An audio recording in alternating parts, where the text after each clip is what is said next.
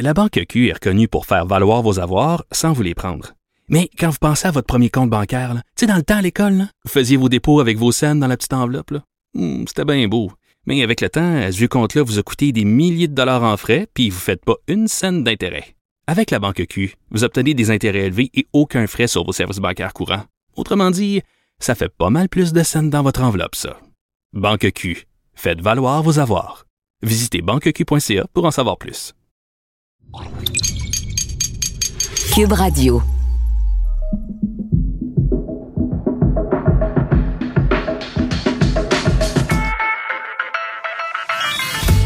Entrepreneurs d'ici, c'est une série balado mettant en vedette des gens d'affaires du Québec qui racontent leur expérience du avant, pendant et après la crise économique à la suite de la pandémie de la COVID-19. Kevin Diot, propriétaire de Afterbank.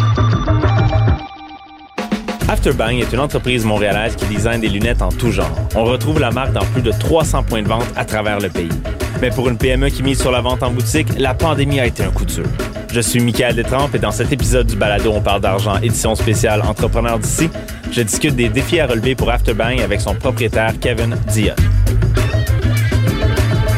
On va entrer dans le vif du sujet parce que le but du balado, c'est de présenter des marques québécoises aux consommateurs québécois. Donc, euh, c'est quoi Afterbang?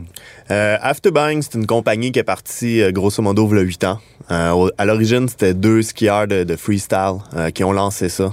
Moi, j'ai vraiment accroché ça à la marque quand je les ai rencontrés. Je trouvais qu'Afterbang, ça pouvait représenter plein de choses.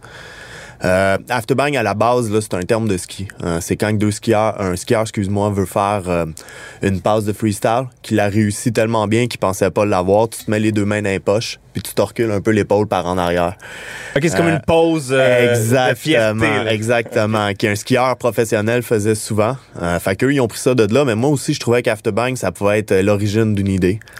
Euh, c'est pour ça qu'on a commencé avec un slogan qui s'appelle Live to Create, euh, parce que nous, on voulait vraiment tourner ça autour de la création, le monde créatif.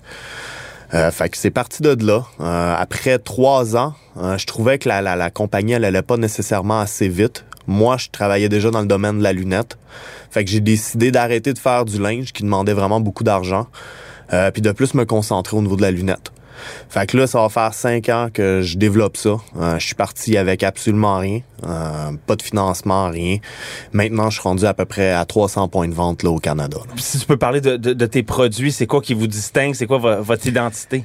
Euh, je te dirais qu'est-ce qui me distingue, c'est que premièrement, on n'est pas beaucoup à designer des produits ici à Montréal au niveau de la lunette.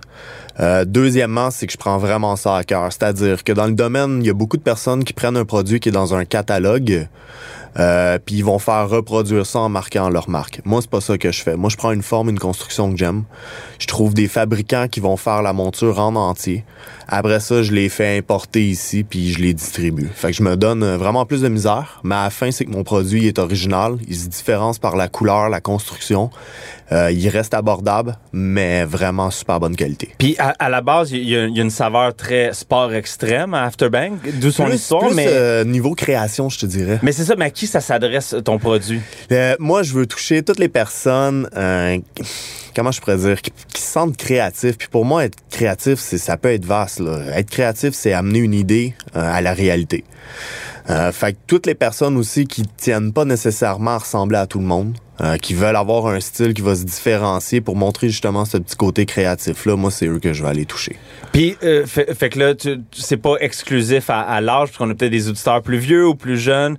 Tu vis, c'est du 7 à 77 ans, comme on dit. Ouais, moi, qu'est-ce que je veux, c'est avoir un petit côté créatif. Quelque chose qui sort de l'ordinaire, là.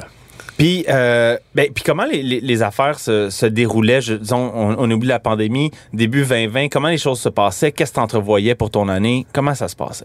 Sérieusement, ça allait vraiment bien. Depuis deux ans, on était en pleine expansion. On ouvrait beaucoup, beaucoup de comptes. Euh, même mon comptable, il était super fier. Pour lui, c'était un success story. Euh, puis je te dirais que ça a coupé d'un coup sec. Euh, ça a vraiment été surprenant. Moi, je pensais jamais qu'on était pour arrêter le milieu de la lunette. Je veux dire, tout le monde a toujours besoin de lunettes. Tu peux pas vivre sans lunettes. Euh, moi, c'est arrivé à peu près le 13 mars. là. Quand tout a arrêté, je, croyais juste pas. là. Parce que toi, c'est surtout en boutique que tes produits se vendent. En ligne, c'était peut-être moins fort. euh, Exactement, parce que moi, j'ai jamais cru vraiment à une vente de monture complète en ligne. Euh, une lunette, ça a besoin de mesures, ça a besoin d'ajustements, de grandeur. Acheter ça en ligne, c'est vraiment complexe. Puis j'avais, j'avais pas l'intention que les clients achètent mon produit puis que ça leur fasse pas bien puis que j'ai croise dans la rue puis que je sois pas content. fait que c'est pour ça que moi, je les vendais vraiment juste dans les bureaux de professionnels, les opticiens, les optométristes. Euh, c'est, ça, là, je les vendais pas en ligne encore.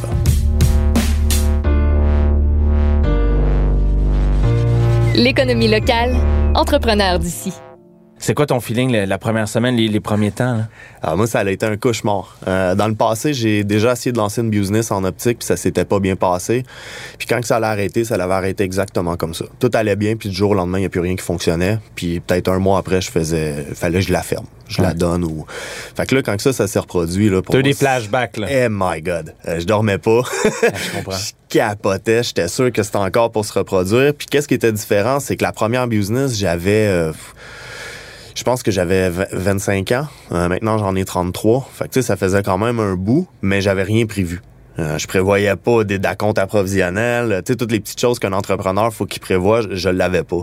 Cette fois-là, je m'assisais avec mon comptable, je m'étais vraiment assuré d'avoir un bon partenaire avec mon comptable. Euh, puis ça, on pouvait pas le prévoir, là. Euh, on est rendu trois mois plus tard, le déconfinement commence. Est-ce que tu vois, tu vois le, vent tourner un peu? Euh, ben là, c'est sûr que moi, il a fallu que je change ma mentalité pendant le, le- le- confinement. Euh, premièrement, j'ai jamais été quelqu'un qui a aimé se mettre en avant de sa brand. Euh, c'est, c'est une personne que j'ai, euh, j'ai souvent donné des lunettes, là, Rox Bruno, euh, qui m'a convaincu de me mettre un peu plus à l'avant de ma brand. Fait que j'ai décidé de faire ça pendant le confinement comme première étape.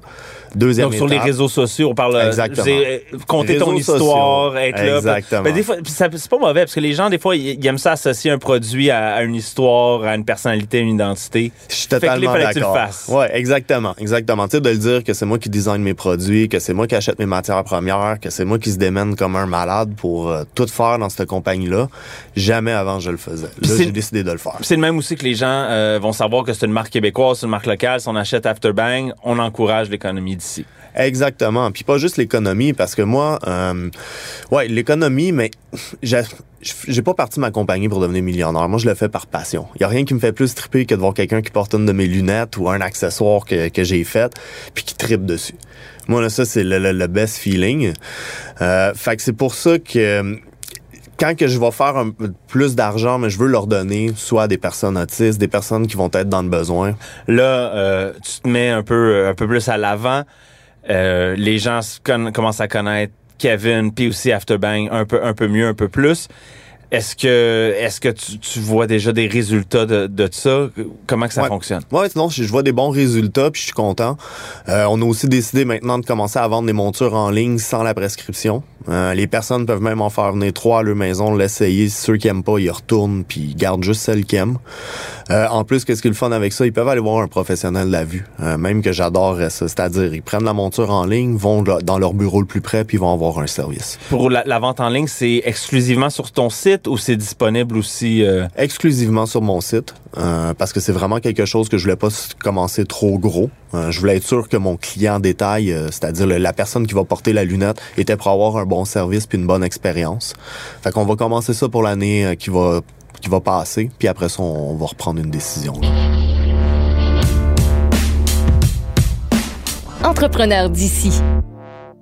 Tu disais que c'était important pour toi que le, que, le consommateur euh, ait une bonne expérience avec ton produit. Euh, ce que tu trouvais difficile avec la vente en ligne. Est-ce que tu trouves des moyens quand même maintenant en ligne de d'amener un peu de, de, cette expérience-là ou d'éviter justement que quelqu'un euh, achète tes lunettes, les reçoive, puis non, ça y fait pas vraiment. Est-ce que tu as réussi à trouver des façons de contourner un peu ces, ce défaut-là de la vente en ligne? C'est pour ça maintenant que les personnes peuvent en commander trois, l'essayer à la maison. Ils ont juste à payer le frais de shipping de 26,99. Puis euh, s'ils les aiment pas, mais regarde, ils retournent au, ils retournent au bureau, puis nous, on fait un crédit complet. Il y a vraiment pas de problème avec ça. La seule chose, c'est qu'on demande de retourner les montures dans le même état qu'on les a envoyées. Euh, deuxièmement aussi, c'est comme que je disais, si jamais ils veulent aller voir un professionnel de la vue, ils peuvent écrire à notre service à clientèle, puis on a un- une liste de 300 professionnels au Canada. Fait qu'on peut les référer qu'ils soient n'importe où au Québec, dans un professionnel proche de chez eux.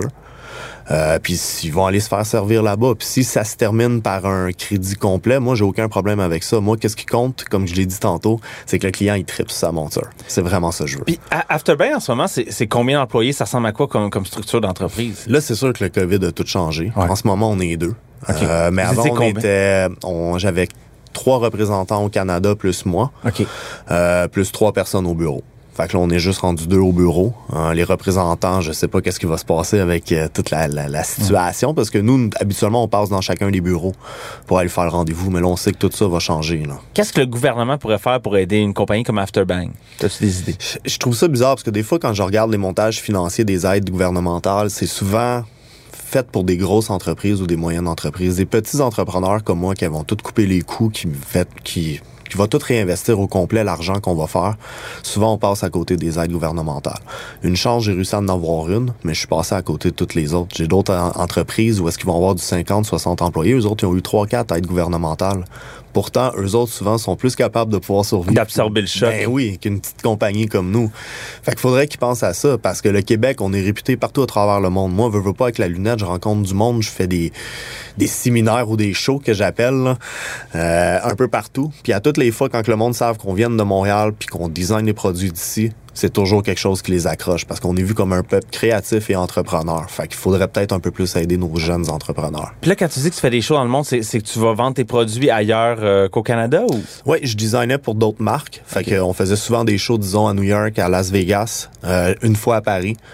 Euh, c'est quelque chose que je voudrais refaire avec Afterbank, qu'on avait l'intention de faire avant le COVID. Là, c'est sûr qu'il faut tout revoir comment ça va se passer, les budgets et tout. Donc, euh, Afterbank devient est un espèce de, designer sous-traitant pour des grandes marques euh, américaines ou des choses comme ça. Exactement, ça peut arriver des fois. Qu'est-ce qu'on peut souhaiter à Afterbank pour la suite des choses? Comment que 2020 pourrait, pourrait bien finir?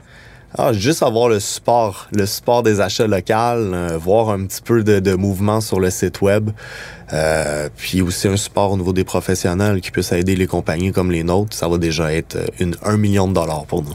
Kevin Diet, merci d'être avec, euh, d'avoir été avec nous. Puis euh, si euh, si les gens veulent connaître Afterbang, on va voir votre site web, page Facebook, Instagram, j'imagine aussi. Exactement. Le site web c'est afterbangeyewear.com. Euh, sur Instagram et Facebook c'est Afterbang Familia. Super. Merci, Kevin. Ça me fait plaisir. En espérant que cet épisode vous a incité à acheter au Québec et d'encourager nos entrepreneurs d'ici, si vous avez aimé cet épisode, partagez-le et donnez-nous 5 étoiles. Merci à Maxime Lacasse à la production et montage, à l'animation et à la recherche. C'était Michael Détrempe et Entrepreneurs d'ici est une production de Cube Radio et Porte-Monnaie.